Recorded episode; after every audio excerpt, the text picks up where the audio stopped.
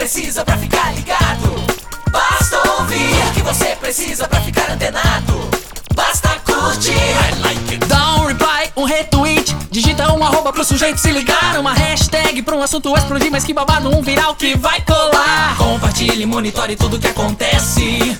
Siga agora a tendência de tudo que é social. Esse é o canal Social Media Cast.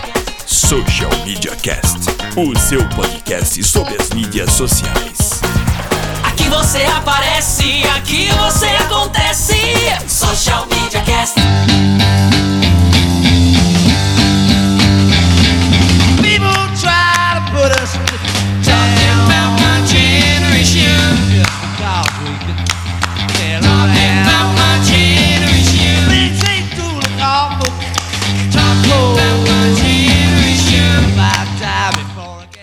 É isso aí, macacada. Finalmente estamos de volta depois de um breve, médio, longo recesso aí. Breve porque passou rápido e longo porque deixou saudades. O Social Media Cast está de volta no episódio 116. Aquelas regrinhas básicas, né? Acompanhe a gente socialmediacast.com.br, facebook.com.br socialmediacast, no Twitter, socialmcast. Esse programa é gravado todas as segundas-feiras, por volta das 22 horas. Você acompanha ao vivo no socialmediacast.com.br barra ao vivo e participa através da hashtag Eu no SMC. Teremos algumas novidades, afinal, novidade é o tema principal desse episódio, mas eu não vou dar spoiler e eu vou seguir com a apresentação de que eu sou o Temo Mori, o arroba Temo Mori no Twitter, facebook.com barra Temo Mori, Temo Mori em todas as outras redes sociais, inclusive fora delas, quase gaguejei, mas né, derrapei na curva, bem, trouxe de volta e eu passo a bola para o meu querido amigo Samuel. Fala moçada, Samuel Gatti falando aqui da capital da tecnologia, São Carlos, São Paulo. O tá no meu site, na maioria das redes sociais. Alaina. E falando loucamente da vizinhança de São Carlos, dessa vez com autorização da NET para estar no ar, eu sou a Lena Paisan. Vocês me encontram em todas as redes sociais como a Lena Paisan. E É nós isso estamos aí. não é isso mesmo? É, exa- é, exatamente. A gente tem convidado, é a primeira vez que a gente faz esse formato mais, né, menos editado, né, e que é a primeira vez que a gente tem um conteúdo nesse formato, então não teremos a vinheta do, do- do convidado. Mas é, vamos fazer, vamos ver como é que funciona assim, mesmo porque o convidado é de casa, né? Ele já se sente muito tranquilo aqui no galho, faz um tempão que tá com a gente, e é uma honra tê-lo de volta. Inclusive, eu acho que nem ele dispensa apresentações, vou deixar que ele mesmo se apresente. Vai lá, Armindo. Oi, gente, tudo bem? A vantagem de se chamar Armindo Ferreira é que você me acha em qualquer rede social como Armindo Ferreira também. Alguma vantagem isso tinha que ter, né? E tô feliz, claro, de estar aqui com vocês de novo. Sempre uma honra para mim também fazer parte deste galho e trazendo notícias quentinhas do mundo digital, que é o que eu espero que todo mundo queira acompanhar aí com a gente hoje aqui no Hangout. E também quem está escutando o podcast aí, sabe-se lá onde, né? Na fila do supermercado, do médico, no banco, seja lá onde você estiver. Que bom que você esteja com a gente pendurado aqui no Social Media Cast. É isso aí, se estiver dirigindo, presta atenção na pista, pelo amor de Deus, né? É, dando, dando sequência aqui, gente- esse podcast a gente trouxe como é o primeiro do ano. A ideia é falar sobre as novidades e o, o que, que a gente espera de mudanças, né?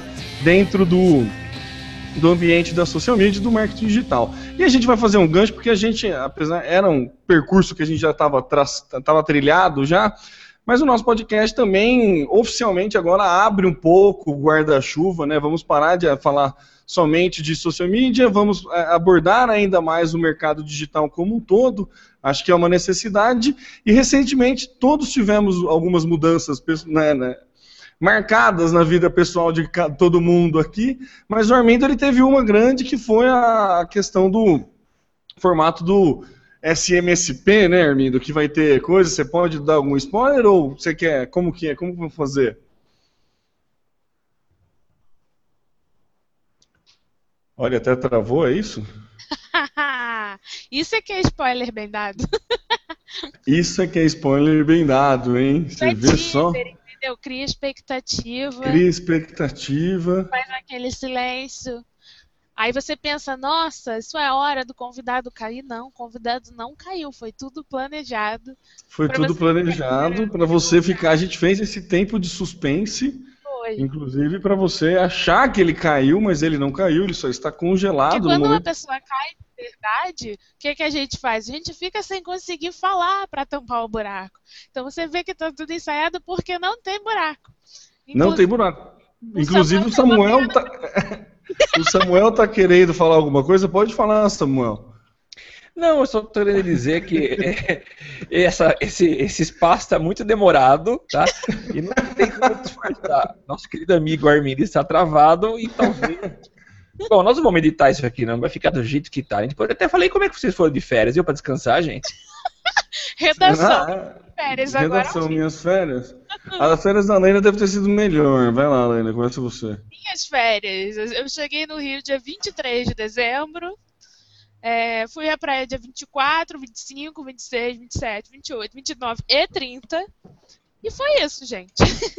Ah, eu pensei em você. Sabe o que eu Porque pensei? à praia. Não, você chegou a tomar as- a- o chopp no Leblon, que o pessoal tá vendendo agora com uma mochila nas costas? Não, não frequento o Leblon, gente. Ah, desculpa. É muito high society pra mim. Ah, tá. É que tem, uma, ah, tem um ator global que se juntou a outras quatro meninas e eles criaram uma cervejaria e estão vendendo é, chopp a 8 reais o copo de 400ml nas praias do Leblon e tá fazendo o maior sucesso. E eu Eu achei que você tivesse experimentado. Gente, depois que você é treinado pra conviver no Rio de Janeiro, nas praias, pedindo desconto, isso aí é assim que funciona. Eu vou comprar um mate. Se você chega lá e fala, moço, ele vai te cobrar o mate seis reais. Se você chega lá e fala, ah, é, mate! Aí o mate custa três, entendeu? Tem, tem Ah, vários é? É. Do meu lado, o cara vendeu um sorvete pro, pro uns gringos a 10 reais o Magnum. Aí eu olhei pra cadeira, você tá de zoeira, moço, quanto é que é pra mim? Ah, é. Moço, aí tabelado é 6,50, como todo dia. Nossa, legal É. isso. O turista tem que, Que- tem, tem que se eu chegar lá fazendo o sotaque de carioca, você acha que eu Não, consigo Você tem desconto? que chamar todo mundo de aê. É assim, aê, Aê! aê, ou, Aê! assim. Aí o cara Quanto- tá ligado. Quanto mais treinado você tiver no AE, é o maior, é o maior desconto que você vai. Esse é, Aê, o tipo de dica. Aí, Mate. brother, escola pra mim aí o mate, certo? Vai. E a gente, fala, e a gente falando aqui de, de, de chopp, de mate, e parece que Armindo está de volta, né, Temo? É isso aí. Armindo. Até onde, você, até onde você escutou da pergunta? Esse teaser foi um Nem- oferecimento nenhuma. de mate. Ah, nenhuma. Ah, Armindo, Meu vamos computador lá. foi desta pra melhor aqui, ainda bem que eu tinha um gadget de stand-by. Olha só. Nossa, Ah, tudo bem. Olha que você vê, cara prevenido é outra coisa, hein? A gente estava falando de mudanças do mercado, né? A ideia é que todos nós passamos por mudanças recentemente aí, cada um na sua, no seu âmbito, né? no seu habitat. Mas é, queria que você comentasse as mudanças que você passou, como é que é, o que, que você está de novidade que temos aí para adequar com essas mudanças que a gente imagina que terá no mercado e que iremos discutir aqui nesse podcast. Dê um gancho para a gente discutir as mudanças, por favor. Tudo bem. Não, gente, olha, mudou muito, né? Eu vejo quando, como a gente viaja com os Social Media São Paulo, é, que agora vão mudar o nome, vai mudar o nome, ou melhor, vai ter um novo nome, mas vou segurar o suspense. É, eu lembro de um ano a gente ir numa cidades assim, e aí falar de Instagram e todo mundo falava, oi, Instagram, mas o que, que é isso? Para que, que serve? E daqui a pouco a gente vai no outro ano o Instagram já tá super na moda. Da gente um ano falar para as pessoas fazerem check-in para a gente tentar um Swarm Badge ou um, eh, um Super Swarm Badge. E aí a gente, no outro ano na cidade, as pessoas falaram, ah, Foursquare não uso mais, porque mudou o aplicativo, agora não dá mais. Então, é, eu acho que assim, mudou muito o comportamento dos usuários. É, acho que o nosso mercado, de uma maneira geral, é, não foi 2014 não foi um ano de grandes cases, eu não consigo me lembrar de cinco ou seis cases revolucionários que a gente estudou e discutiu. Eu lembro até de ver algumas pessoas falando, gente, alguém tem um case de alguma área para compartilhar e a gente ouviu um monte de grilo é, nas respostas, porque não tinha. Mas também acho que foi um ano que o amadorismo, a falta de técnica para se trabalhar com essas coisas é, foi sentenciado. Hoje, quem trabalha com mídias sociais, por exemplo, você não tem o um mínimo de conhecimento em compra de mídia digital, em alguns KPIs básicos, dificilmente é, sobrevive ou sobreviveu no mercado. A gente tem visto aí muitas agências é, caindo ou que não continuaram é, sobreviver no mercado e agora estão correndo atrás de outras, é, outras áreas aí de atuação para tentar é, se estabilizar. Eu acho que dentro desse conceito de mudança, eu falei que ia falar da mudança do social media São Paulo, né? Essa é uma grande mudança para a gente, porque ou morrido, nem deixado de ser hype, nada disso, mas ele evoluiu, né? E quando a gente carregou o nome Social Media São Paulo, no começo era tudo muito novo, estava todo mundo começando a trabalhar com isso, era um nome que abrangia o que a gente queria falar. Hoje, como a CMSP fala sobre e-commerce, fala sobre empreendedorismo digital, é, fala sobre compra de mídia, então a gente queria alguma coisa mais abrangente. Então agora a gente vai é, atuar com um nome novo chamado Diálogos Digitais, continua SMSP, então vai ser Diálogos Digitais SMSP, já justamente para abranger essa mudança aí do mercado, que é uh, das mídias sociais estarem mais incorporadas na prática é, da publicidade do que estavam antes. Eu acredito que é mais ou menos por aí. Você falou que, é, desculpa se alguém tiver uma pergunta pode é, adicionar depois, mas você falou que o usuário mudou muito, né? E acho que é legal porque o usuário é meio que o espelho do mercado, né? O mercado muda porque o usuário muda. Ficou muito mais é, natural do usuário entender a, as novas mídias e as novas formas de comunicação, no meu ponto de vista e ficou mais claro para as empresas de que é muito natural isso para os usuários e que é uma ferramenta que tem que, que, que abordar. Eu lembro, Armindo, no primeiro Social Media São Paulo que eu fui, em Araraquara, em 2013, não sei quando que foi, que o Estevam Soares 2012. estava... 2012, é. 2012. Que o Estevam... Nossa, faz tempo... É, pois é, achei que fazia menos tempo. O meu e que o... primeiro 2013, então o seu é mais tempo. É, que o Estevão Soares estava na plateia e ele cantou exatamente essa bola que você falou agora, de que as empresas digitais, as agências que na época eram ditas digitais, por trabalharem só com social media, estavam fadadas a fechar. E daí eu lembro que foi um rebuliço, todo mundo falou, imagina, que absurdo, onde já se viu, vai falando, até teve, que visão apocalíptica é essa, né? E foi meio que aconteceu, mas pela questão da profissionalização da coisa, né? E eu acho que está muito ligado a, um, a, evolução do usuário ficar natural para o usuário e o mercado enxergar isso como uma oportunidade. E daí a necessidade de profissionalizar. Acho que foi uma mudança para melhor, né? Posso complementar? Por favor. E também será que não era muita inocência nossa, vendo as ferramentas, principalmente Facebook, agora você vê também o, o Google, oferecendo ferramentas muito intuitivas e de muito fácil manuseio, é, trazendo ao leigo as facilidades para a criação de campanhas. Acho que era muita inocência nossa achar que a gente teria o domínio é, desse mercado por muito tempo, né? Então estava assim, é, foi uma profecia, realmente foi, ficou muito claro o que ele falou, aconteceu, mas hoje a gente olhando para trás, parece que era muito óbvio isso, não era? Ah, eu acho que é um... desculpa, vai lá, Lena, vai lá, vai lá, vai lá. Não, é, eu concordo um pouco com o Samuca, mas eu acho que a gente vem de uma herança onde a mídia era é, a mídia de TV, a mídia que as pessoas conheciam até aquele momento, ela sempre foi e ainda é, se você olha para esse tipo de mídia, gerenciada por agência.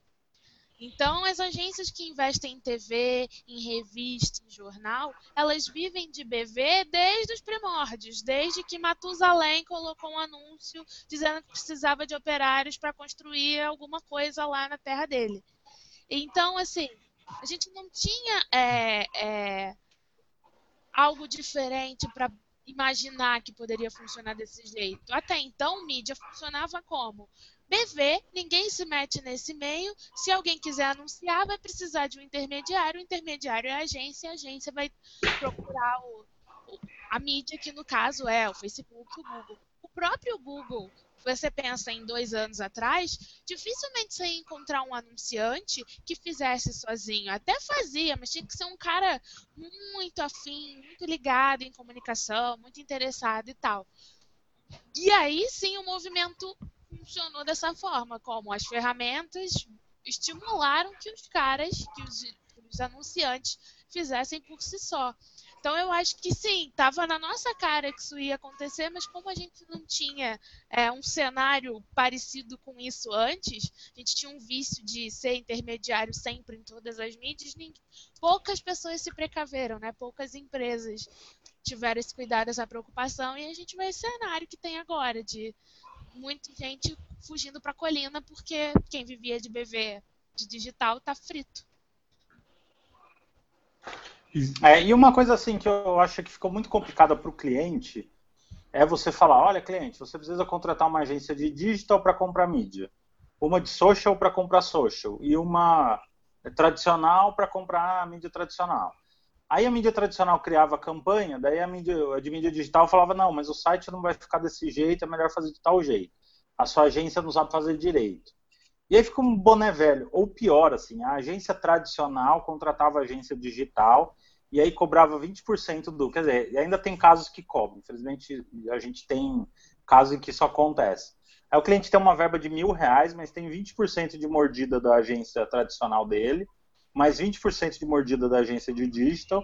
Então, na prática, dos mil é investido 600, fora os impostos aí, estou fazendo de conta que eles não existem, para 200 ficar com uma agência e 200 ficar para outra. É. Não precisa ser muito guru da matemática, nem gênio do marketing para saber que é uma coisa que não se sustenta. Uma hora alguém ia descobrir que essa dentada tá errada.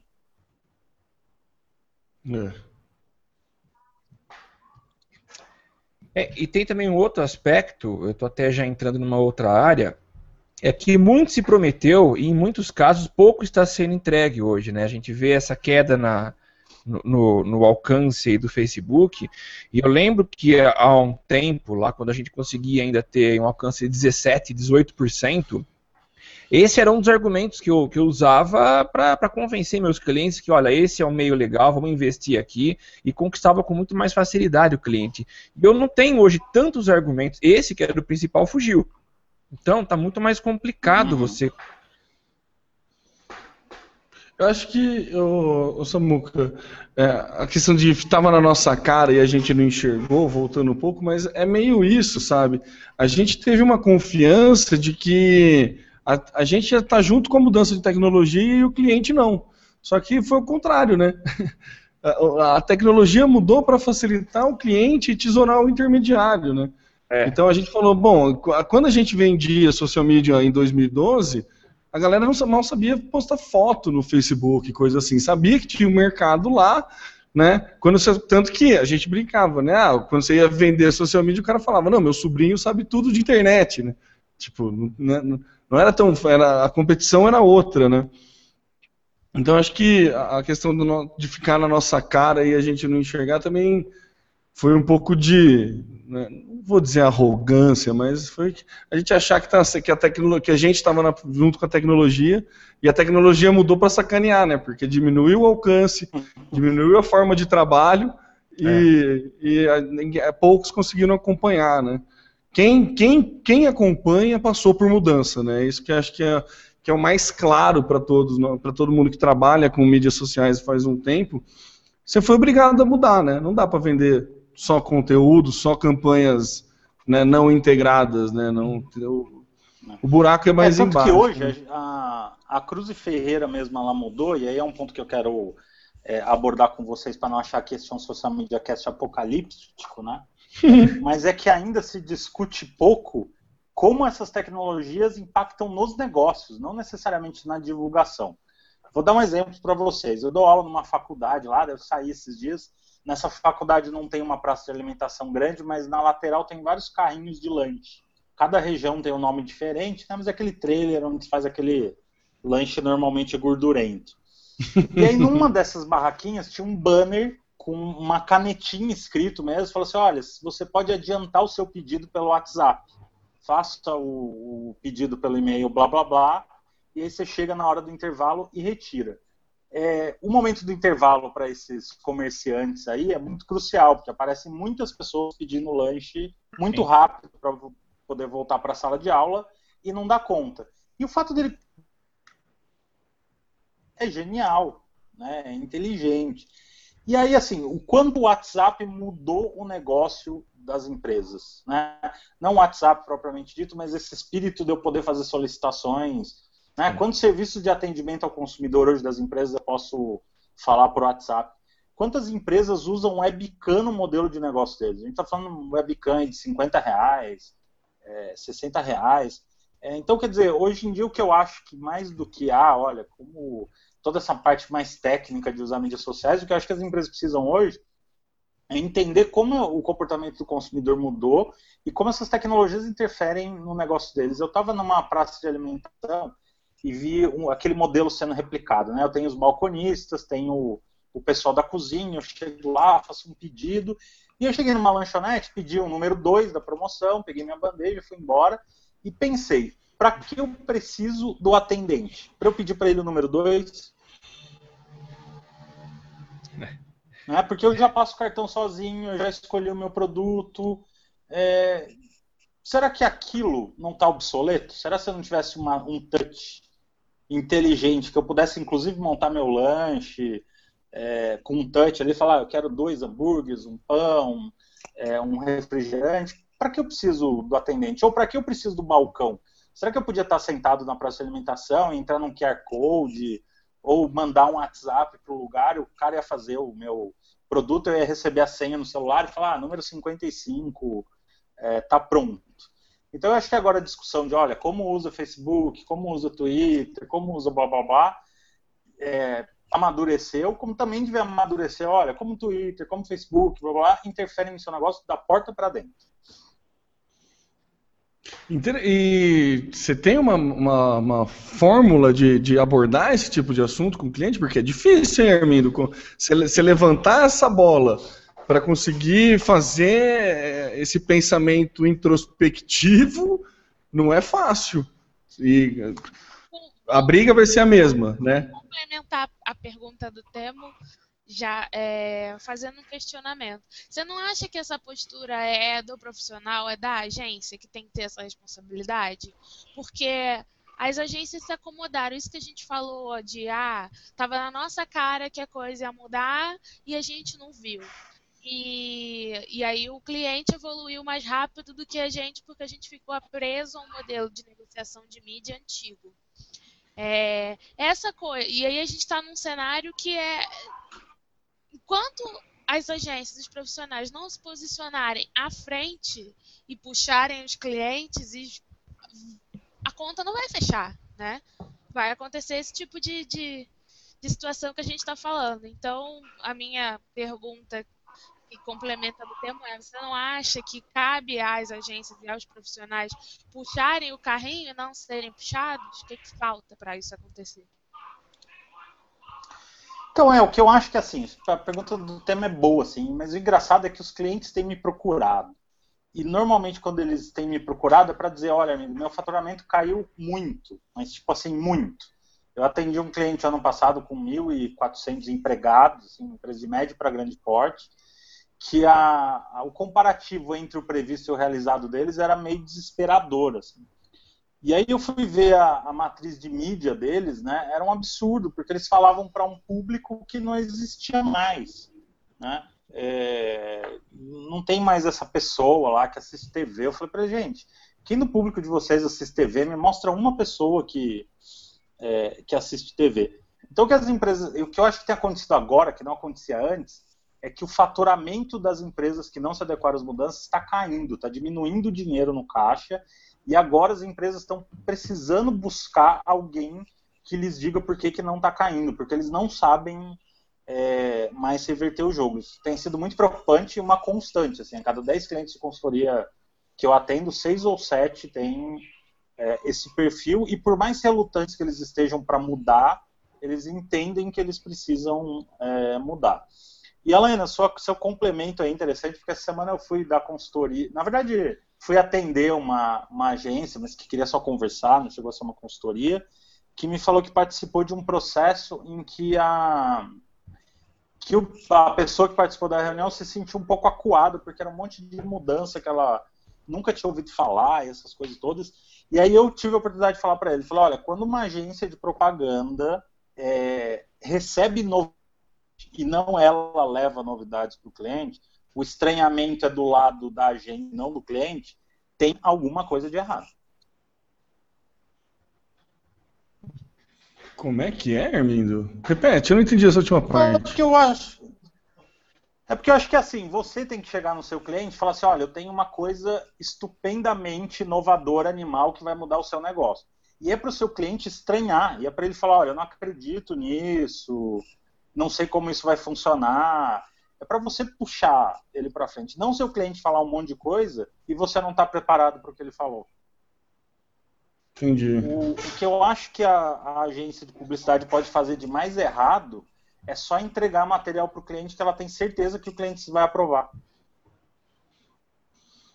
É, é ser passivo na história. Aí, ó, a gente fechou com um cliente recentemente que o que foi falado é exatamente algo parecido com isso. Era, eu gosto da agência, eles fazem tudo o que eu peço, mas e aí? E é- Foi exatamente essa frase. Eles fazem tudo que eu peço, mas eles só fazem tudo que eu peço. E aí você vê, é exatamente o que a gente está falando da evolução do mercado, da evolução do cliente. O cara não quer mais que a agência entregue só o que ele pede. Ele quer a solução, ele quer te dar um problema e que você ache, a solução dele. Ou às vezes você tem que achar o problema também, né? Porque ele não está enxergando o problema. Né? Que acontece muito também. Que é o, o Ivan acho que usou o termo aqui de dor do dono, né?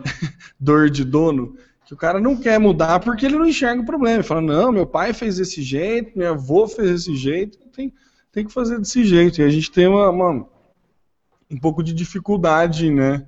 Em implementar essa, é, esse modelo de negócios ativo, né? É difícil você chegar com novidade, né? Mas acho que tem que chegar. Acho E eu lembro de um case que é antigo de tudo, dos primórdios disso tudo, deve ser 2010, 2011, que era o iPod no palito. É, que se eu não eu me engano disso. era da agência Bullet. Mas aí imagina, a agência chegou para o cliente e falou assim, olha, eu queria colocar um iPod num palito.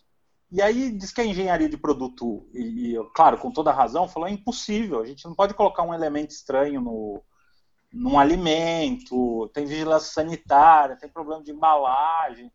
E aí a agência teve que entrar meio que na linha de produção do produto para entender como aquilo funcionava, para ver como viabilizar a colocação de um iPod dentro de um frutari sem zoar com todo o esquema de vigilância sanitária, produção, blá blá blá, mas de certa forma zoando também, porque você chega naquele espaço que está tudo controlado ali e bagunça tudo, né?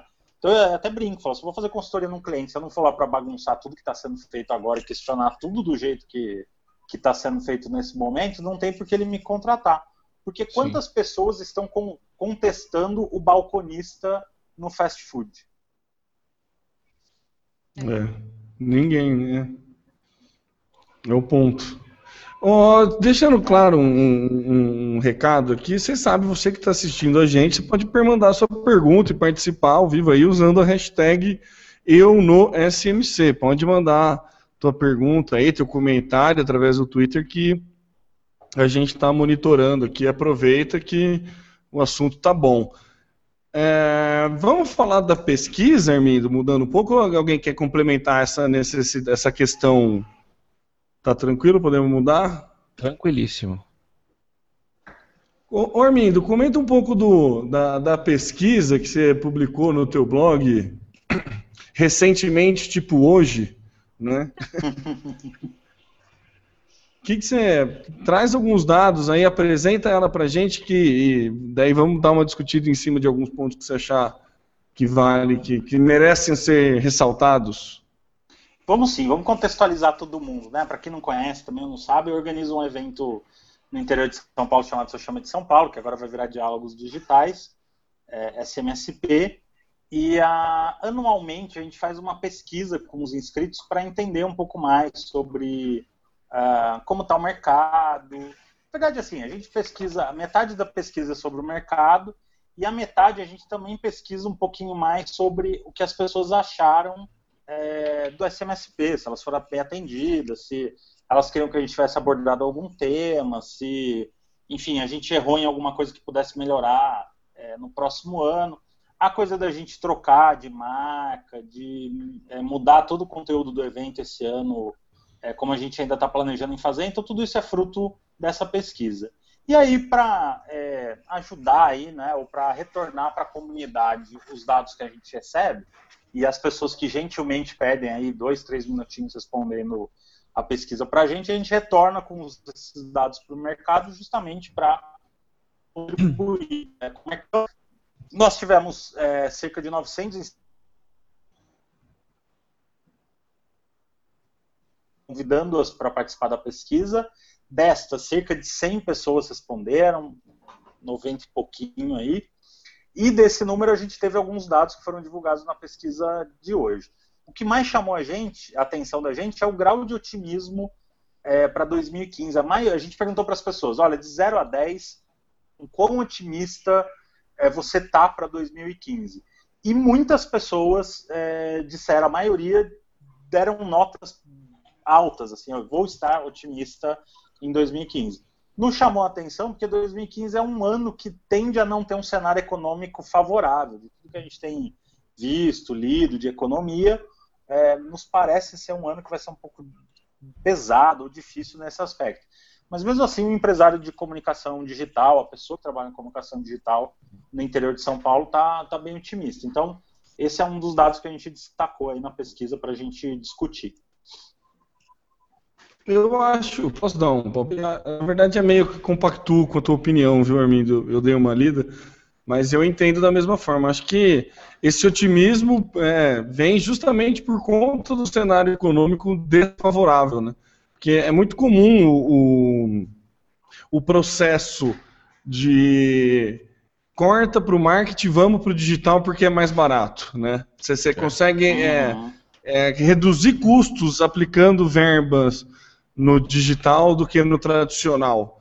O digital, ele ainda, eu não gosto muito de falar dessa forma, mas ainda é mais barato. A galera entende como mais barato o, o digital. Então, por isso, né, essa questão econômica desfavorável acaba dando otimismo. Então, quer dizer, eu acho que 2015 vai ser o ano para provar que social media funciona, sabe aquela coisa assim? Que depois, quando tiver, quando o cenário melhorar, é, dá para fazer campanha integrada e tudo mais. Acho que talvez é, justifique esse otimismo por conta desse cenário econômico. Vocês concordam? Acho que eu estou falando besteira. É uma coisa que eu ouvi também, se eu não me engano, um economista, e isso foi recente, é que a gente é, passou por uma crise em 2014 e que tudo que deveria ter acontecido de errado já aconteceu. E que a gente deveria entrar em 2015 otimista, né? Mas pelo que eu vi, é, essas essa pesquisa, Armindo, ela foi feita ao longo de 2014, né? Foi isso?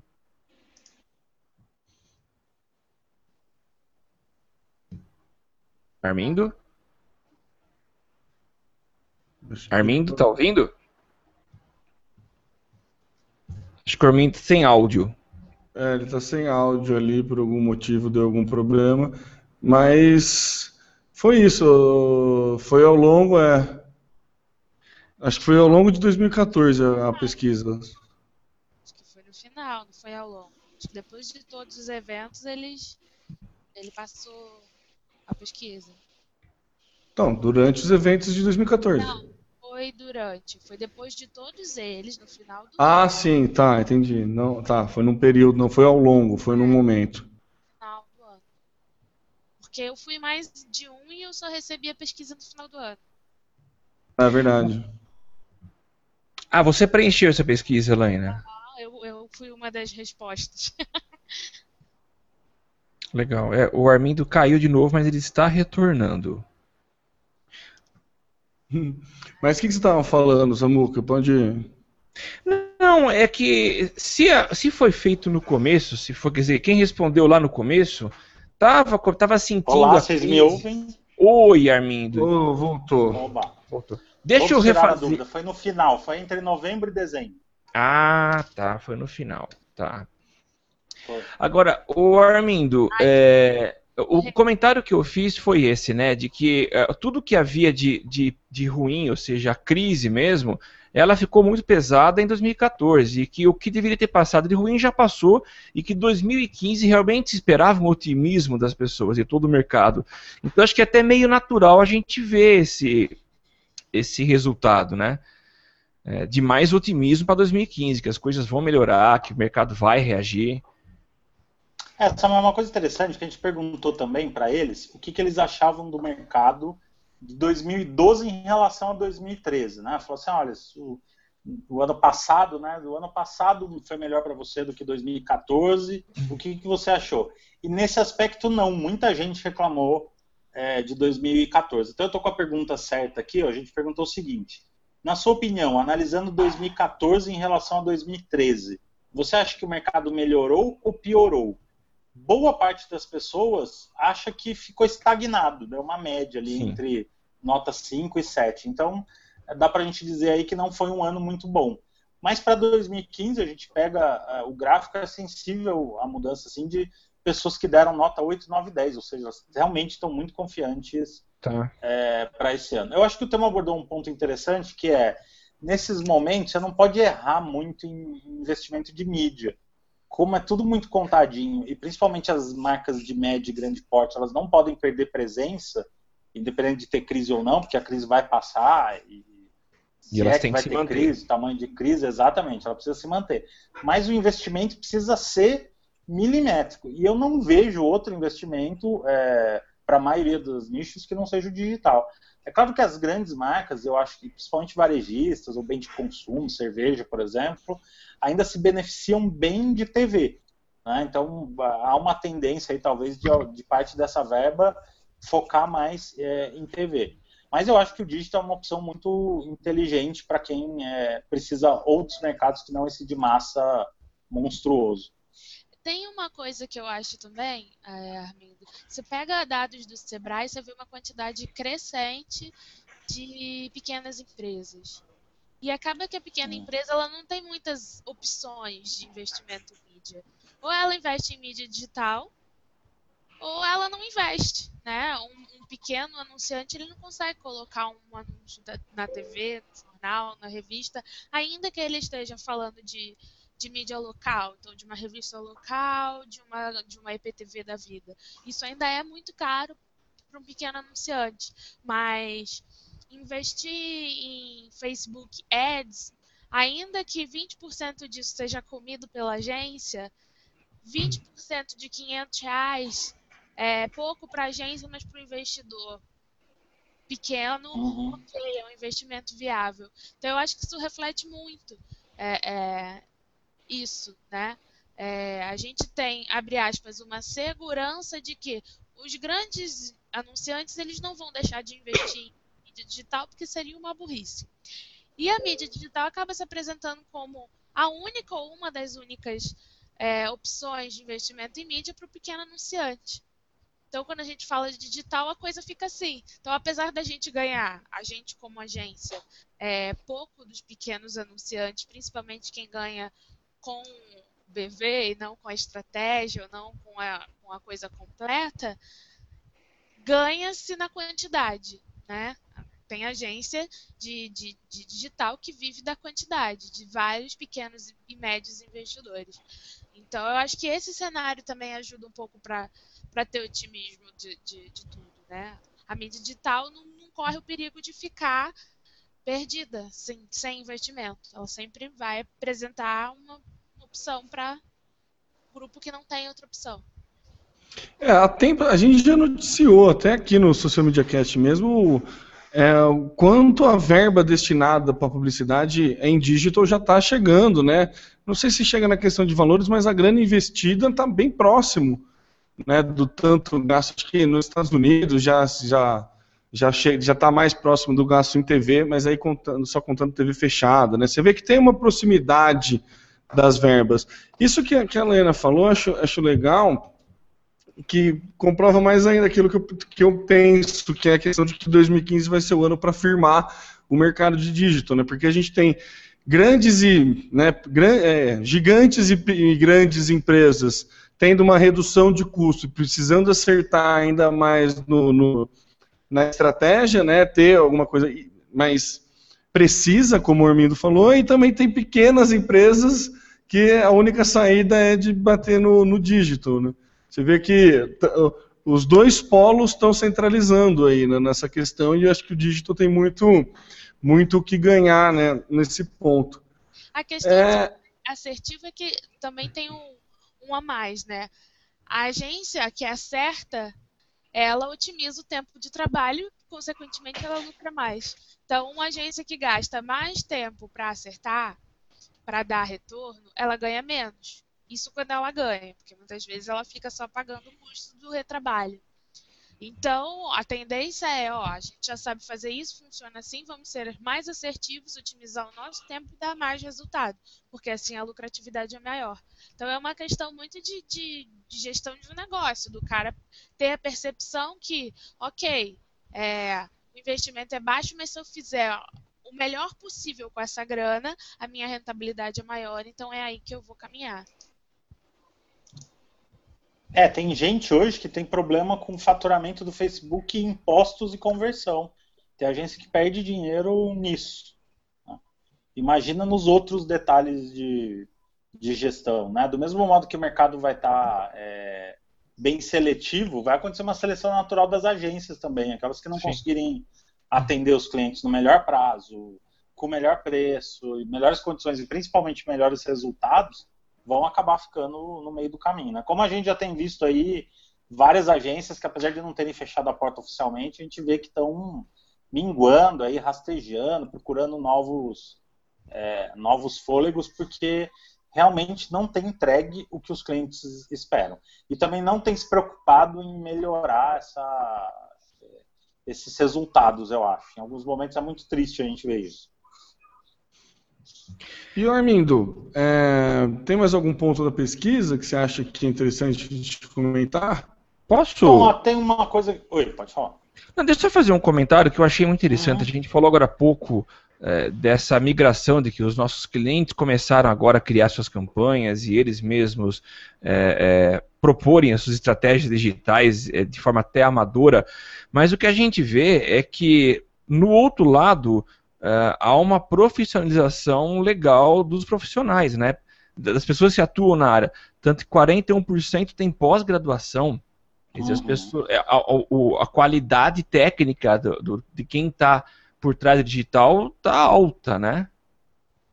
É, Samuel, eu até abordar esse assunto. Assim, a, claro que a gente é, faz por amostra, né? Então, é, as pessoas que não foram no evento a gente não consegue mapear, mas um número alto de profissionais é, com pós-graduação e a, a, faixa etária acima de 25 anos de idade, entre 25 e 35 anos de idade, o que mostra que também não é um mercado sênior. Quem acha que o mercado de comunicação digital, de marketing digital do interior de São Paulo está despreparado, ou só tem amador, essas coisas todas, está redondamente enganado. A gente tem profissionais preparados, tem profissionais que têm se destacado é, na região, mas a gente vê ainda que faltam muitos clientes confiando mais nesse, é, nesse talento. Então eu acho que nós somos um mercado que tem problemas, claro, como os grandes mercados têm, mas que a gente tem um, um, um batalhão aí de profissionais preparados para enfrentar esses desafios, o que eu acho que é muito bacana. Fiquei muito feliz quando eu vi esse resultado, porque eu vi assim, é um público qualificado e que tem buscado melhores informações. Né? Senão ele não ia estar lá no SMSP, sábado o dia inteiro, você perde praticamente um dia do final de semana aí para se capacitar, mas justamente por ser um perfil de alguém que está buscando novidade. É, vou complementar isso falando um pouco do Social Media Week, né, que a gente fez lá em hum. Araraquara é, em setembro, e a gente, o tema do evento foi chega da síndrome de vira-lata, né? que é uma coisa que existe no interior. É, eu que vim do Rio, isso é muito claro. Como a síndrome de vira-lata afeta as, os profissionais, as agências, todo mundo. Existe, é sério, é pesado, puxa o mercado para baixo. Isso é, e é muito importante que quem desperte desse dessa síndrome, quem consiga sair dessa bolha, leve o restante para fora também, né? Porque o, o, interior de São Paulo ele tem uma importância muito forte na economia do estado, na economia do Brasil, porque São Paulo é um estado muito importante para o país inteiro. É, e a sensação que eu tenho é de que os profissionais das agências do interior não têm consciência do peso que o trabalho deles tem para a economia do país como um todo.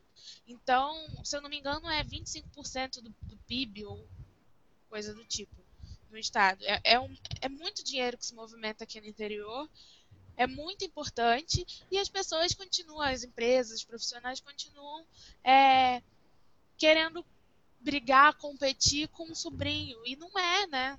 Não é isso. Os profissionais daqui estão se qualificando, estão correndo atrás, estão fazendo bons trabalhos, estão trocando ideia, tendo contatos e networking com gente de capital, com gente do exterior, com excelentes profissionais, mas na hora de precificar, ainda nivela por baixo, não nivela e, e, o que é mais estranho é que o digital ele não tem endereço.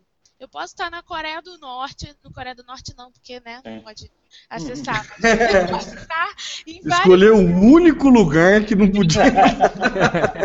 Com exceção da Coreia do Norte, eu poderia estar em qualquer lugar fazendo esse trabalho. Né? Então por que, que o meu preço tem que ser deveria ser, ou é, como pratica aqui, inferior ao preço de São Paulo se o meu trabalho é 100% digital. Claro que questão de deslocamento, reunião e tudo mais vai mudar a precificação do encontro. E claro que o cliente não vai perder a oportunidade de dizer, ah, mas você não está aqui em São Paulo, então eu vou te, por que, que eu vou te pagar o mesmo valor? Né? Mas eu queria então que você é, desse um pouco do seu ponto de vista em relação a isso, da importância do posicionamento profissional aqui. É, eu sei que você tem dados bem legais sobre economia no interior de São Paulo. Então faz um compilado disso, estou falando loucamente, né? E, fala é, sobre isso, como você enxerga para frente, né? não para trás. É, o, o, interior de São Paulo, tirando a região metropolitana ali, que é ABC, própria cidade de São Paulo, Guarulhos, todo aquele entorno da capital, então a gente tira isso. É, o interior de São Paulo tem um, praticamente seria um segundo maior estado brasileiro. Assim. Em alguns momentos ele passa até o PIB do estado do Rio de Janeiro é, e de outros estados. Então é um poderio econômico violento, é, por outro lado, muito disperso, né? Então eu vou ter desde indústria de agronegócio, prestação de serviço, indústria aeronáutica é, espalhada por, todo, é, por toda essa região, né? E com uma forte presença de é, empresas que cada vez mais têm visto que a conta na capital não fecha, né? A gente pega, se vocês pegarem hoje praticamente qualquer indicador que vocês quiserem de, de indicadores urbanos, então a densidade, adensamento urbano, densidade demográfica, consumo de água, mobilidade urbana, a conta não fecha mais, não tem porquê mais se manter estruturas grandes nos grandes centros, apertados, pagando uma fortuna no metro quadrado. Como a Laina falou bem aí, que eu poderia desenvolver essas tarefas é, dentro do interior. É questão de tempo até as pessoas é, perceberem isso, né? Que é muito mais jogo você desenvolver negócios é, no interior. Mas, por outro lado, a distância geográfica acaba criando também um distanciamento econômico e de conhecimento, né? Então, é, é claro que hoje você tem muito conteúdo disponível na internet, né? Então, a gente teve... Eu tive a oportunidade de participar do Intercom ano passado, do Congresso Digital, do Fórum E-Commerce Brasil, que são até eventos que são transmitidos pela internet, eu posso pegar os vídeos e assistir depois, mas poder conviver com esse cenário, conversar com as é. pessoas, visitar os stands, ver o que está sendo conversado, eu não consigo é, fazer isso. Eu tenho que ir para São Paulo, tenho que gastar dinheiro com passagem, com é, hospedagem, com alimentação, blá blá blá. Então, esse, essa distância geográfica ainda é um, um vetor que atrapalha é, o desenvolvimento aí, que a gente estivesse no, no nível, é, por exemplo, hoje em São Paulo se discute muito mídia programática mesmo, já está na pauta da discussão mídia programática, e no interior é difícil você ver uma outra agência conversando sobre isso, ou que tem algumas ferramentas é, para atuar com mídia programática. Você pega BI ou Big Data, ainda são poucas agências no interior, poucos mercados que têm discutido é, Big Data, e lá em São Paulo essa discussão já está na pauta, é, se colocando aí não mais como tendência, mas como demanda atual das empresas. Oi? Você não acha que isso é um pouco efeito Tostines, assim? É, o mercado aqui não está falando de determinadas coisas porque o cliente não abraça e o cliente não abraça porque o mercado aqui não se envolve com determinadas tendências, ou como você quiser falar. Até mudei a palavra tendências. Não é total, mas o que eu acho é que, e acho que na, na publicidade a gente às vezes comete esse erro, é que a culpa nunca é para estar no cliente. Nunca. É ele que traz dinheiro para as agências, é ele que cons- construi o império dele. Né? A gente fala, "Né, mas o cliente mandou aí uma marca errada, ou quer que eu coloque um azul no lugar do vermelho, ou quer que eu coloque tal coisa, como ele está errado? Mas aí você vai ver um cliente que construiu, por exemplo, 50 filiais de um negócio e fatura um bilhão de reais por mês. E aí você fala, pô, o cara não quer que eu coloque o azul, mas errado ele não tá, porque ele está faturando 50 bilhões de reais por mês e a minha agência não está. Então eu escuto realmente isso, muito isso, Alain, ah, mas o cliente não contrata, o cliente não quer, blá blá blá. Invariavelmente, quando eu escuto isso, eu pergunto, quantas vezes você já promoveu ações concretas para capacitar o cliente? Seja convidando para tomar um café da manhã, seja fazendo um encontro regional, seja procurando clubes de diretores lojistas, associações comerciais. É, o cliente precisa ser provocado e sensibilizado e precisa se mostrar para ele, olha, seu concorrente está ganhando mais dinheiro é, com isso do que você, ou olha, o seu negócio está em risco porque você já tem concorrentes que estão fazendo coisas melhores ou desenvolvendo é, novas coisas. Então, é responsabilidade das agências provocarem os clientes é, para as novidades. Coisa que eu não tenho visto muito. Acho que a gente, de uma maneira geral, o mercado fica muito passivo, falando, pô, mas os clientes não, não foram estudar, os clientes não sabem o que precisa, blá blá blá. Não, o cliente está preocupado em ganhar o dinheiro dele, pagar as despesas e impostos dele e a folha de pagamento dele. Se nós não formos provocá-lo e mostrar como ele ganha dinheiro com isso, não é ele que vai nos demandar. Então, eu acho que a culpa nunca é do cliente. Ô Armindo, outra- esse, é um, ponto interessante porque é, cai numa questão que eu estava pensando na hora que você estava falando do, do- quando, o assunto ainda era que o quão capacitado está o profissional, né? Falando da, da grande porcentagem de pessoas que participam do SMSP serem pós-graduandos, né? E eu ia fazer uma brincadeira na hora, mas não- não consegui o gancho, mas é bem isso, o pessoal está mais capacitado. Só que ele não sabe vender isso, né? Ainda não se sabe como educar clientes a respeito da, da sua própria capacidade. E acho que isso vem bem de conta com o que você está falando. Não existe ainda um trabalho de agências em fomentar o mercado de forma é, unida. né? Ainda tem-se a ideia de que o conhecimento é poder. Então, que eu não posso falar para ninguém. E nesse cenário, fica claro que quanto mais a gente conseguir disseminar esse tipo de conhecimento, quanto mais a gente mostrar para o mercado que é importante ter esse tipo de estratégia, é melhor para todo mundo, né? Então, acho que uma pauta que seria muito interessante a gente trazer mais discussões até para nós profissionais disso é como melhorar o mercado, não só como a gente se, se, se posicionar, não só como a gente se capacitar e, e gabaritar e, e ter bons resultados com os clientes que a gente já tem, mas como é, transformar o novo, é, a pessoa que vem trabalhar, que entra nessa área de digital, já vir com uma, ba- uma bagagem, com uma estratégia de preciso melhorar o mercado para implementar isso que eu estou, que eu estou estudando. né? Seria legal se tivesse uma, uma matéria na faculdade que explicasse isso, por exemplo. né? Seria legal que a gente conseguisse desenvolver um tipo de trabalho aqui em que os recém-formados não quisessem, não tivessem sonho de morar em São Paulo, de trabalhar nas agências de São Paulo, em que eles Mas é- querem trabalhar nas agências daqui. Isso é legal. Esse cenário é, é- eu acho que ainda é utópico, mas seria interessante que a gente trabalhasse nesse sentido. Porque a gente vê, vamos dar um exemplo aqui dentro do Galho, Figueira de Araraquara, foi aluno do Samuel e foi para São Paulo.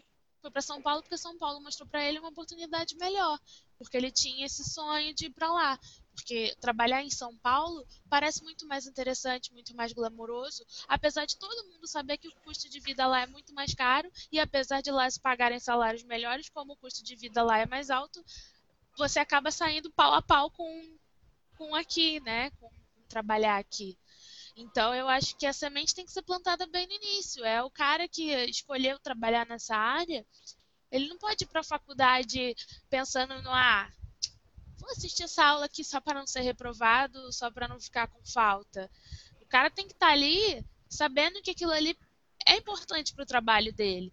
Então, os currículos de faculdade, eles estão defasados. Isso não é defasado só aqui não, viu, gente? Defasado em tudo. Não, Quando eu fiz jornalismo na PUC do Rio, não tinha matéria de assessoria de imprensa, de 2006 a 2010. Há quanto tempo existe o mercado de assessoria de imprensa? Então, assim, é, é, é muito movimentar a história toda é, desde o início, desde quando o cara resolve, faz o vestibular e quer ser publicitário. O que, que a gente pode fazer para esse cara ver que o mercado daqui é legal, que ele não precisa ir para São Paulo para ficar feliz, ser é, satisfeito com o trabalho dele e ganhar satisfatoriamente bem? Dá para a gente fazer isso? Eu acho que dá. Não sei como, mas acho que é viável. O mais legal de tudo e mais otimista que a gente pode ser e pensar, né? A maior, a maior vantagem de tudo isso que a gente está discutindo é que toda hora que a gente aponta uma problemática, o problema sempre é com a gente, né? E isso é bom, né? Pelo menos a gente consegue resolver. Né? Não está o problema num fator externo. É sempre um problema barra culpa, barra obrigação do profissional de comunicação digital. Né? Então, acho que isso é um ponto positivo. Né? Vocês concordam com, com a gente, o Samuca, Armindo? O que, que vocês. Um de cada vez, vamos lá. Vai, Armindo. Não, concordo totalmente. E, e, assim, eu acho que é muito cômodo falar que a culpa está do outro lado do balcão. Até porque, como o Samuel falou, já já as empresas se capacitam, elas conseguem fazer isso rápido. É, manda um profissional de marketing fazer um curso, é, procura aí um, um seminário, enfim, vai lá, se capacita e aí chega no mercado e fala, beleza, agora eu sei que é mídia programática, eu quero comprar. Quem me vende? Ou quem me orienta a fazer melhores investimentos em mídia programática? Acabou a discussão sobre mídia programática, está vindo agora a discussão sobre mídia nativa. E aí, ah, e aí, quem que me atende sobre é, mídia nativa? Né? Então a gente tem que estar preparado, é, me parece que nós estamos cada vez mais preparados, é, e também tem que fomentar no cliente essas coisas. Se eu chegar, sei lá, para um cliente de varejo aqui de São José dos Campos, São Carlos, de Ribeirão Preto, lá do centro da cidade, falou assim, olha, é, o senhor já pensou em investir em mídia programática? É, sabe o que é? Tudo, ele vai dar risada da minha cara, vai achar que eu sou louco, ele não sabe o que é mídia é, programática. Talvez ele não saiba nem qual retorno que ele tem a anunciar no jornalzinho do bairro. E se eu não for lá é, conversar com ele, falar assim, olha, aqui o senhor pode comprar mídia ultra segmentada, usar aí servidores de mídia para fazer essa compra, tarará, e aí com isso o senhor vai ter mais dinheiro no seu caixa, ele vai falar assim, ah, acho que eu quero isso aí para mim, eu vou ter mais dinheiro no caixa? Vai, vai, vai para mim. É, então falta a gente chegar lá para ele e falar assim, olha, se você investir, vai ter mais dinheiro no caixa. E uma tecla que eu bato há muito tempo é, todo empresário, seja ele ultra digital ou não, ele tem uma caixinha de madeira onde ele guarda todo o dinheiro no final do mês e aí ele tira lá, sei lá, 10 mil, 20 mil reais dessa caixinha de madeira para investimentos em comunicação.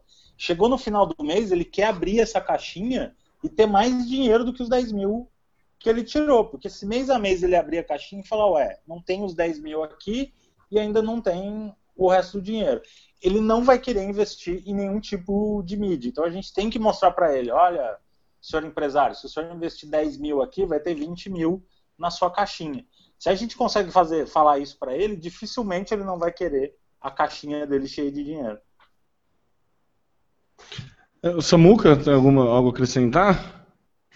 Não, só um aspecto que eu queria, aspecto que eu queria falar, é, isso tem muito a ver com a minha área, né? Eu sou docente já há quase 15 anos, e realmente acho que faz muito sentido. A gente está muito atrás eu acho que falta um pouco da, das escolas a preparação um pouco mais, uma mudança um pouco mais rápida naquilo que a gente passa na formação dos nossos alunos, né? O que a gente tem visto aí de alternativas, talvez sejam os apoios aos eventos, como esse que o, que o Armindo, o SMCP, que rolou várias vezes aqui, e mesmo o evento que vocês trouxeram aqui para Araraquara, né? Que a Uniara apoiou. Acho que essa é uma forma de você tentar trazer para os alunos aquilo que é de mais novo, tentar colocar o cara mais próximo do mercado. Mas acho que é uma, essa é uma deficiência que a gente vê em todas as instituições. Isso acaba refletindo no mercado. Né? A gente vê muitas pessoas despreparadas, talvez pouco atualizadas, pouco preparadas para de fato atuar no mercado e servirem aí como, como agentes que vão mudar a mentalidade do cliente e até agirem de forma mais profissional no mercado. É, é, mas... Só um comentário, Armindo, seguindo nessa, rapidinho no Twitter, a Isabela Rodrigues, ela comenta isso, ó, acho que muitos dos meus queridos companheiros de classe estão confortáveis com o básico que é aprendido na faculdade. E acho que isso é natural, né? Mas aí é um pouco culpa dos dois, né? Do aluno e da faculdade, às vezes. Né? É, mas eu ia dizer que para a faculdade também é uma missão ingrata. Eu estava lembrando aqui que há dois ou três anos, se a gente buscar no Google, a gente deve achar que na revista Exame, todo final de ano, sai a lista das 15 profissões mais promissoras para 2000 e blá blá blá. A gente vai achar numa dessas matérias social media como uma a carreira mais promissora fatalmente. E esses dias eu vi na minha timeline aqui no Facebook umas pessoas compartilhando vagas de emprego para é, social media em São Paulo, mil reais por mês, sem nenhum benefício, assim, vale refeição, vale transporte. Então até a faculdade se adaptar para o currículo para colocar, por exemplo, mídias sociais. Aí até ela se adaptar agora ao novo cenário. Aí eu vi que na exame desse mês, uma das matérias que saiu, é, uma das profissões mais rentáveis de 2015 vai ser o profissional de marketing. Eu falei, opa, estamos voltando para as origens. Mas a questão é que eu acho que a faculdade tem. É, vai, vai ter sempre uma dificuldade natural de ver esse é, mercado cada vez mais dinâmico, maluco, doido se, se atualizar. O que eu acho que a faculdade precisa, talvez, não sei se eu vou estar sendo é, retrô demais ou saudosista demais, mas eu vejo que falta muito mais por trás disso das formações humanistas mesmo. Mais sociologia, mais psicologia, mais antropologia, acho que eu acho que aí prepararia. Forma, né? Exatamente, prepararia o jovem para encarar qualquer desafio. Ah, mandou toda a plataforma, tudo bem, eu continuo entendendo de psicologia, continuo entendendo de antropologia e sei como é, essas coisas funcionam. E eu acho que a faculdade perder um pouco disso. Eu acho que os nossos profissionais precisam ser mais, os nossos alunos precisam ser mais humanistas. E tem um, um, assunto que eu queria abordar com vocês que eu tenho visto que é sério, que é grave, que a gente precisa começar a discutir isso com mais frequência, que é há um mito da geração Y empoderada de tecnologia ou digitalizada, mas não é verdade. Eu tenho visto muitos meus alunos na faculdade que eles sabem mexer no Facebook, no celular. É. Eles é. não tiveram acesso a computador em casa, é, cada vez menos as pessoas vão ter o desktop em casa, muitos não sabem usar pacote Office e muitos a internet se resume a WhatsApp, Facebook e Instagram. É, eu fui passar um projeto de blog para os alunos, Facebook, share of voice, blá blá blá. Eu tive que botar um pé no freio e voltar, porque eu tive vários alunos falando a mim, eu não faço a menor ideia do que você está falando. Eu não sei criar um blog, eu não sei como utilizar e gerenciar uma fanpage. E é por mais que você ensine tudo, ele começa a ter o beabá, mas não consegue fazer tudo do jeito que devia. Eu, deixa eu fazer um comentário aqui, para não virar conversa de professor, viu, Armindo? Não vou ficar dialogando, mas é interessante isso. Eu estou pensando em algumas coisas que, que aconteceram nos últimos anos, né? É, a gente vai para a sala de aula, para o laboratório, com essa imagem de que nossos alunos realmente são muito capacitados para trabalhar com a tecnologia, porque nasceram com isso, né? Esse é o discurso que a gente ouve aí. É, a uhum. criança, 5 anos, já navega na internet, já já já está abrindo sua conta no Facebook, mas a realidade não é essa. A gente vê, eu dei aula de informática básica para alunos de jornalismo e eu percebi é, é, o quanto alguns são analfabetos digitais. Então, eu concordo com você, embora eu acho que as, as faculdades é, não, não, não é, optam pelo mesmo discurso seu de que a gente precisa de matérias mais humanistas, né, que é a formação básica, é a essência que não vai se mudar, mas que vai permanecer, porque esse discurso não vende. Eu preciso uhum. mostrar a prática, a dinâmica, o fazer e acontecer. Então, eu preciso mostrar a tecnologia, as, as, aulas práticas, enfim. Mas eu acho que falta isso. E esse é um grande problema, né? A gente chega e encontra esses analfabetos digitais E, e, acho que essa é a grande dificuldade, né? Mas acho que falta uma formação mais sólida, uma preparação melhor no aspecto humanista e também a gente mostrar, apontar os caminhos da tecnologia para que eles aprendam a migrar por aí, a, a trilhar por aí para a gente ter profissionais mais bem capacitados e não simplesmente entregar, é, falar, ó, tá aqui, é o beabá, vai seguindo uma regrinha e assim funciona. Porque a gente vê que cada dia as regras mudam, as tecnologias elas avançam, elas melhoram, implementações são feitas, enfim. Eu acho que a gente precisa saber como mexer com essa, essa mudança total aí. É, é, é o, o, o, desculpa, Helena, só puxar pro Twitter aqui, o Janderson, o arroba Trifinol, ele comenta que semestre passado peguei só matéria prática, monitoramento, redes sociais, etc. E senti muita falta de matéria de formação cultural. Fazendo, é, e é bem isso que a gente está discutindo aqui, né? Fazendo uma analogia, assim, para a pessoa da. Vai que tem alguém de exatas escutando a gente. É assim, a faculdade ensina a apertar o parafuso, mas não ensina como que a máquina funciona, né? Você é. sabe apertar parafuso, beleza, você aprende, você tá ligado como é que faz, o que, que você tem que fazer, mas não, não, não vai além disso, né? Torna a, a, a educação torna-se muito prática e pouco pensante, né? É, Acho que era. É, vou dar um exemplo aqui de uma universidade que tem uma fama péssima no Rio, que é a Estácio de Sá. A Estácio de Sá ficou acabada no Rio porque saiu uma matéria no Fantástico mostrando que um analfabeto que passou, um não foi ela? passava no vestibular. Depois disso, o Estácio fez um grande trabalho de marketing, toda uma estratégia de reposicionamento para amenizar isso. Isso já deve ter, sei lá, quase 10 anos, mas até hoje todo mundo lembra disso e é uma, abre aspas, marca negativa na, na Estácio. Só que a Estácio tem uma coisa que eu acho incrível, muito boa, e que, assim, eu não sei porque só existe lá, se existe em outros lugares eu não conheço, são as faculdades tecnológicas. Ao invés de você passar quatro, cinco anos estudando tudo e aquilo que é técnico ficar ultrapassado, que foi o que aconteceu comigo quando fiz faculdade de jornalismo, eles têm uma faculdade de dois anos a dois anos e meia que ela é muito mais focada no técnico.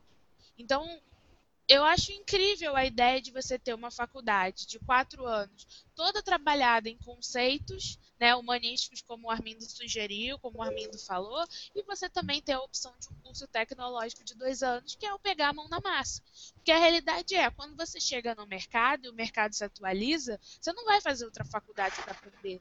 Você faz curso, você vai para evento e você aprende o mão na massa atualizado. Né? Então, apesar de a Stasi ter esse, essa mancha na, na, imagem, eu acho que essa ideia deles de cursos reduzidos e técnicos são faculdades, você tem a graduação tecnológica. É incrível, eu acho genial e eu acho que é uma coisa que as outras universidades poderiam adotar. Ó, você quer estudar comunicação? A gente tem duas opções de curso. Uma atendendo para curso. É, é, para a essência humanística, né, para estudar antropologia e tudo mais, ou se você quer aprender a mão na massa, você faz isso aqui. Se você quiser fazer os dois, você estuda seis anos e beijos, lindo, é você que sabe.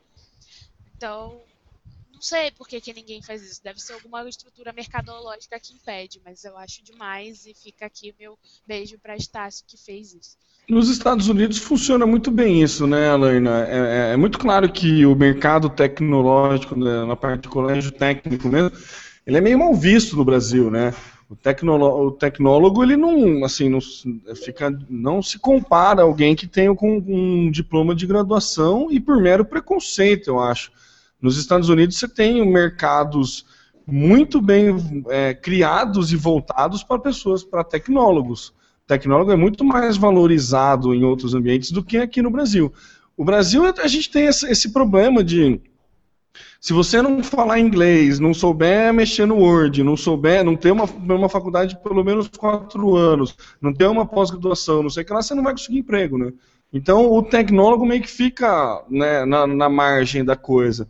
E que é uma bobagem, né? Que é justamente isso que você falou, é a questão prática mesmo, que é necessário. Se existe, existe espaço para os dois mercados, tanto a parte prática como a parte mais densa, pensante de pesquisa, que é a carreira acadêmica e tudo mais. Então, acho que é, é uma questão mercadológica mesmo, e não sei se tem interesse em mudar esse tipo de mercado, não.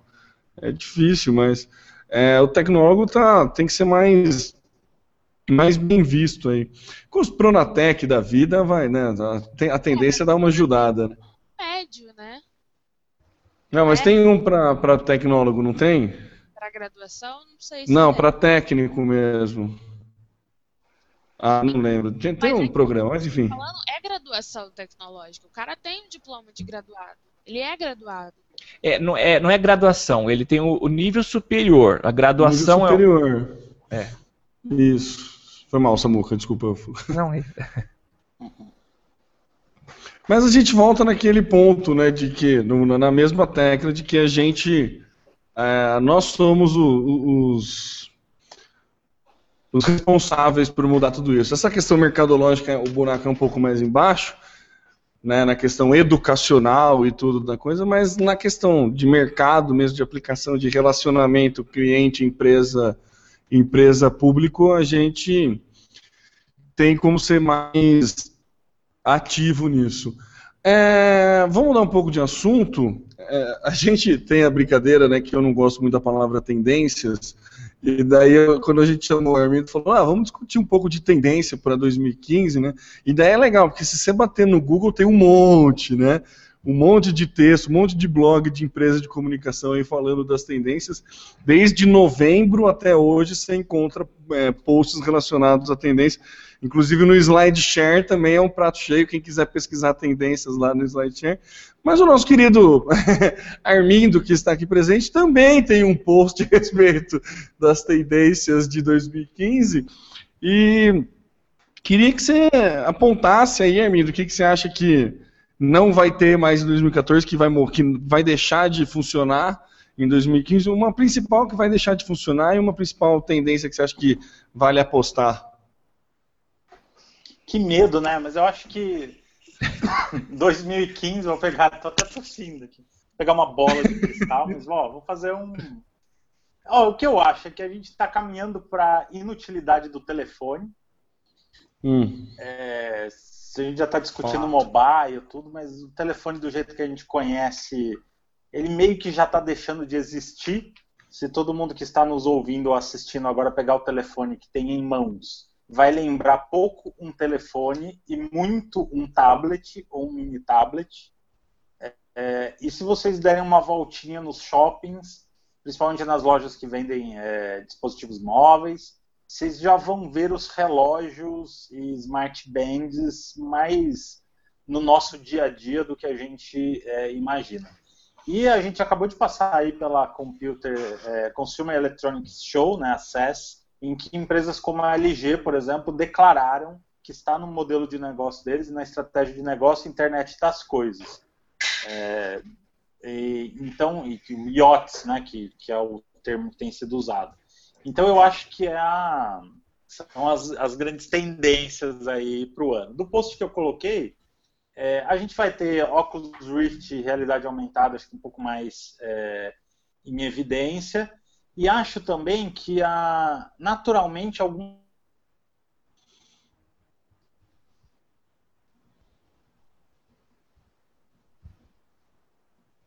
Acho que deu uma. Vocês estão ouvindo, dormindo? ou Não. Não, tra- travou. É, deu uma travada, Armindo. Naturalmente vai ter uma.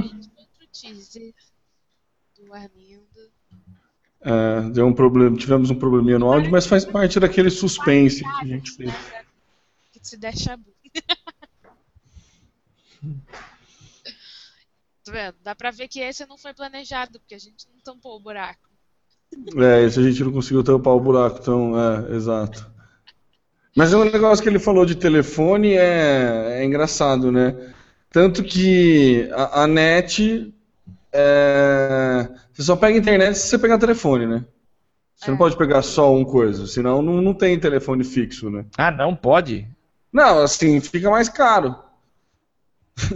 Eu passei, eu fiz isso, eu fiz essa ligação semana passada, gente. Então vou contar status atualizados. Minha internet aqui é de 10 mega e eu tava pagando 107, 112 reais.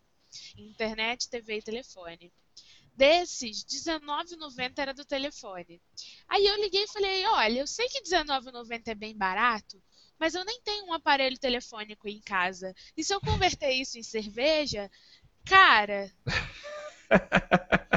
faz o menor sentido eu estar pagando R$19,90 em telefone. Assim, não tem como tirar, deixar assim, eu pagar só o que eu consumi, que é nada. Aí a mulher falou, olha, não tem. Eu falei, então cancela o combo e eu quero ficar só com a internet.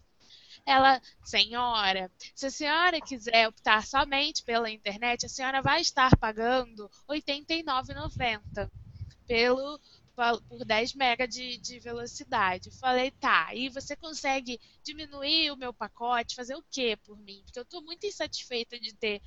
Até, a, o, os canais de TV também são uma bosta. Eu nem vejo TV porque eu tenho Netflix. Então eu falei, tira tudo, quero só internet. Senhora, a gente consegue fazer um pacote para senhora telefone em que a senhora só vai estar pagando o que utilizar, mais a internet 10 mega, mais os canais de TV que a senhora já tem por R$ 86,90. Falei, então pera, se eu tiver só internet, é R$ 89,90. Mas se eu tiver internet, telefone e TV, é R$ 86,90? É exatamente, senhora, pelos próximos é... meses. Falei, tá, daqui 12 meses eu ligo de novo, então, chiando. Ok, muito obrigada, pode oficializar, quero esse. Então, assim. É, é bem isso. Aqui na, na, agência mesmo. Na agência eu pago TV. Eu tenho TV por assinatura aqui na agência e nem tenho TV na agência. Fica mais caro, não faz é, sentido. É, isso se chama compra casada. Você é obrigado é. a comprar, né? Exatamente, você é obrigado a comprar. Acho que eu voltei. Ah, voltou. Voltou. Qual foi a última palavra que, que, que o Hermínio estava falando? Você lembra? É, acho que o Hermínio vai falou do shopping. Do, é, do shoppings omnichannel, né, que vai fundir tudo. É, e, a, e outro ponto importante que eu queria dizer, deixa eu pegar aqui das tendências. Ah, de internet das coisas, né? Tudo vai estar tá convergindo para as coisas conectadas à internet, relógio, smart band. Então, você vai ter um, um, uma junção dessas experiências online e offline, a tal ponto que o Google vai pesquisar não só o que você está pesquisando, mas também por onde você tem andado.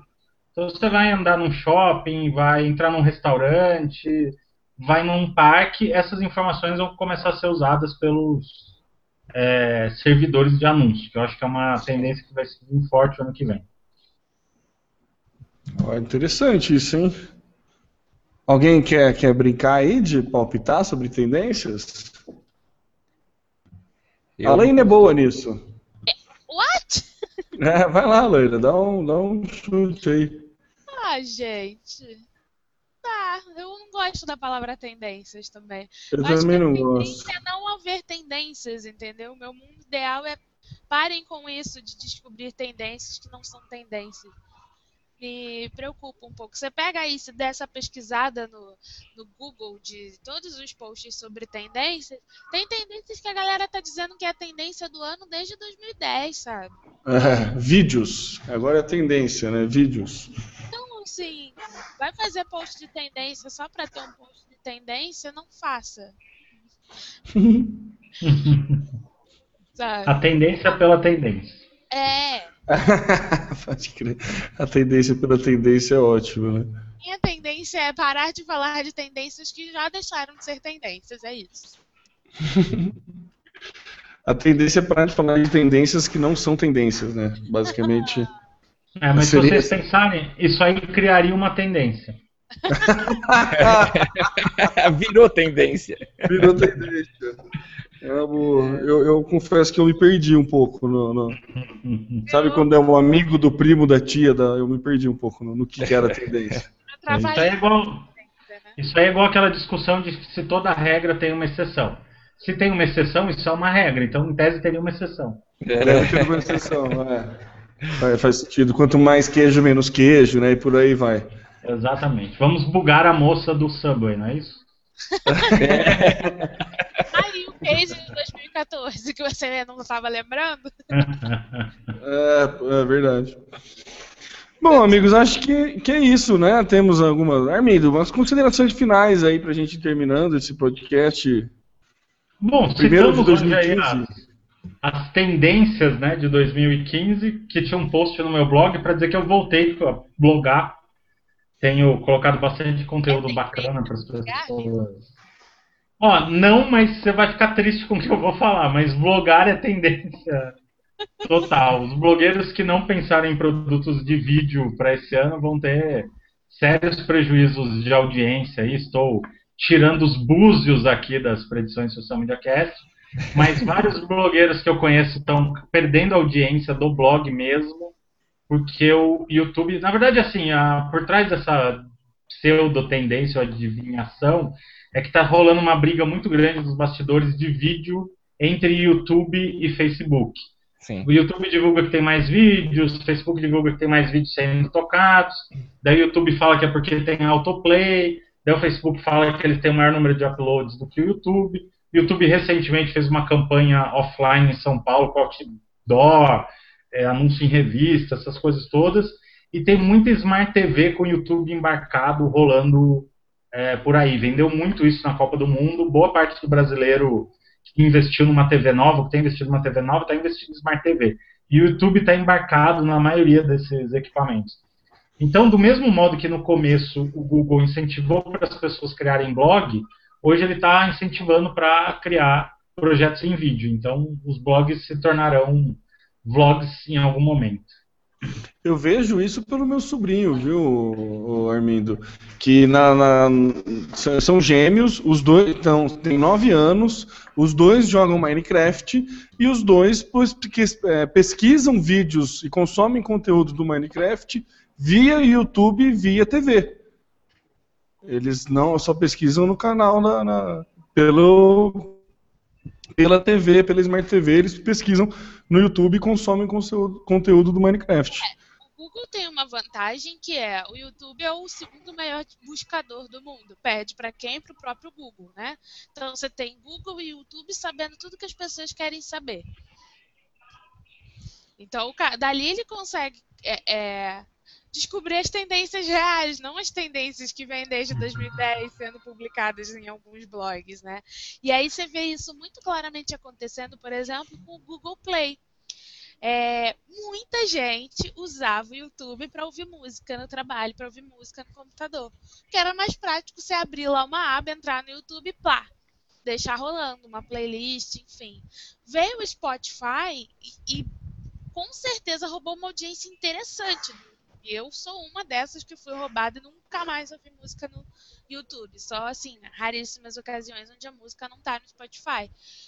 O que, que aconteceu depois? O Google entrou com o Google Play no Brasil, que concorre diretamente com o Spotify, inclusive em preço, em, em quantidade de música e tudo mais.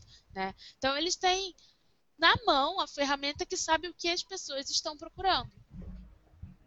E eu acho que isso é muito legal, é muito é, é, útil. Então, quando um cara busca no Google ou no YouTube alguma coisa, o Google já pode desenvolver um novo produto para ser lançado ano que vem ou comprar e matar, como eles gostam de fazer, concorrentes. Né? E, é, e... diferente do Facebook, o Google tem um programa de remunerar o produtor de conteúdo. O Facebook não, ele só cobra. E o é. YouTube tem um atrativo. Travou. tanto que é comigo que eu vou te.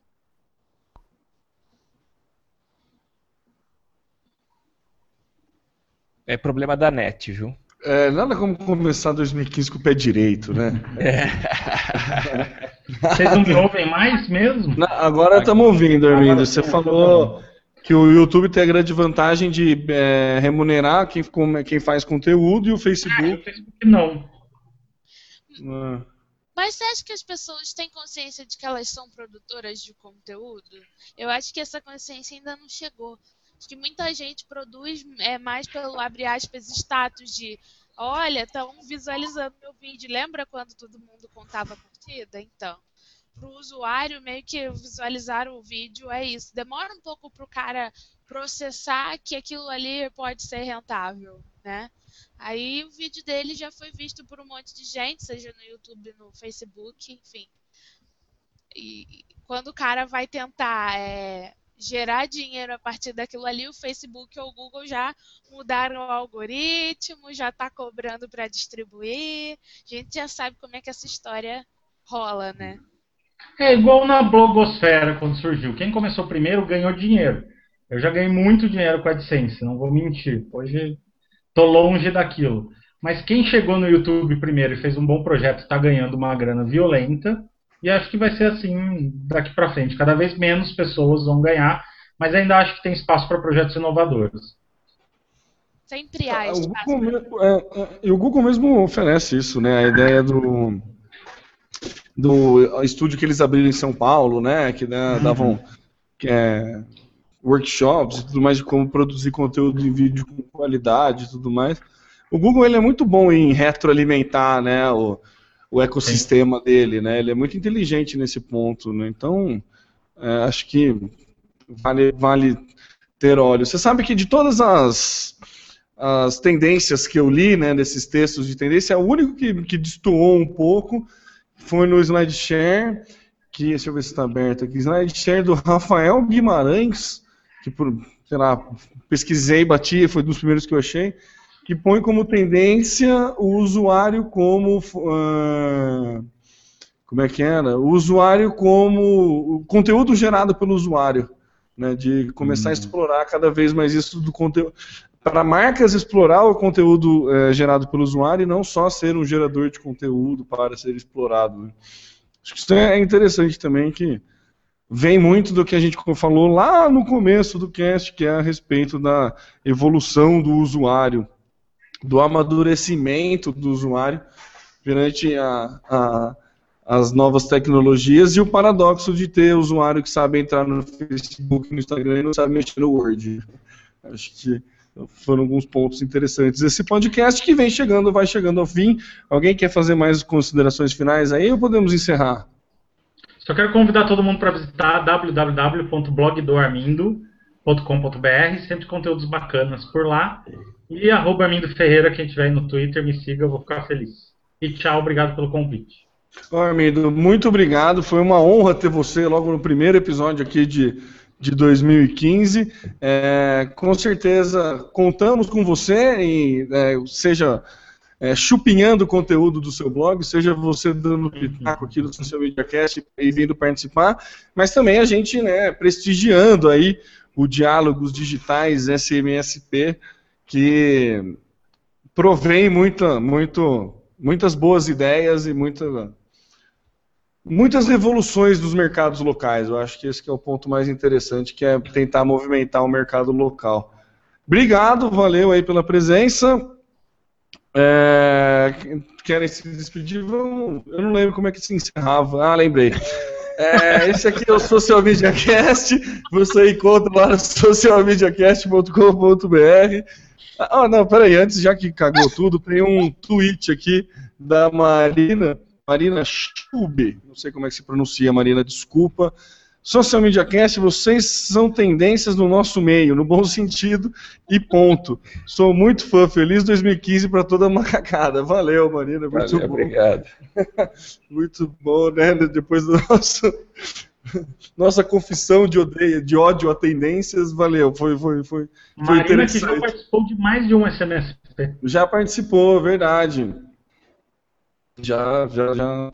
Porque a gente conheceu ela, eu não lembro qual que era, eu conheci ela. A gente vai em tanto evento. É verdade. Desculpa. Desculpa. é. E o arroba Trifonol tá falando que tá amando a estante cheia de coisinhas dormindo lá no fundo. Porque realmente, nerd é nerd, né? Tem que, tem que mostrar no Hangout, tá certo. Faz sentido.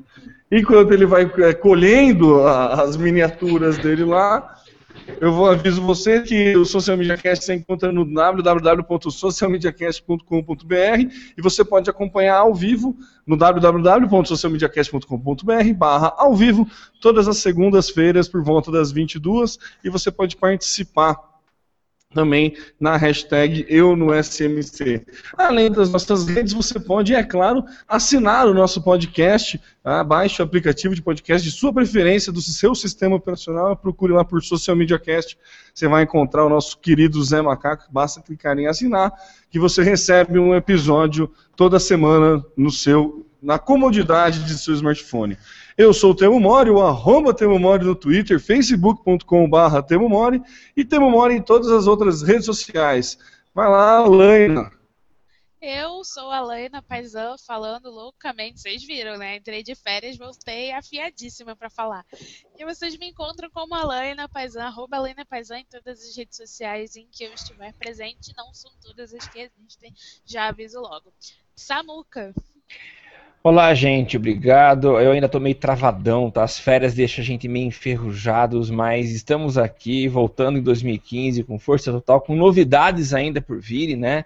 Mas valeu pela companhia de todos. Eu sou o Samuel, tá no meu site em várias redes sociais.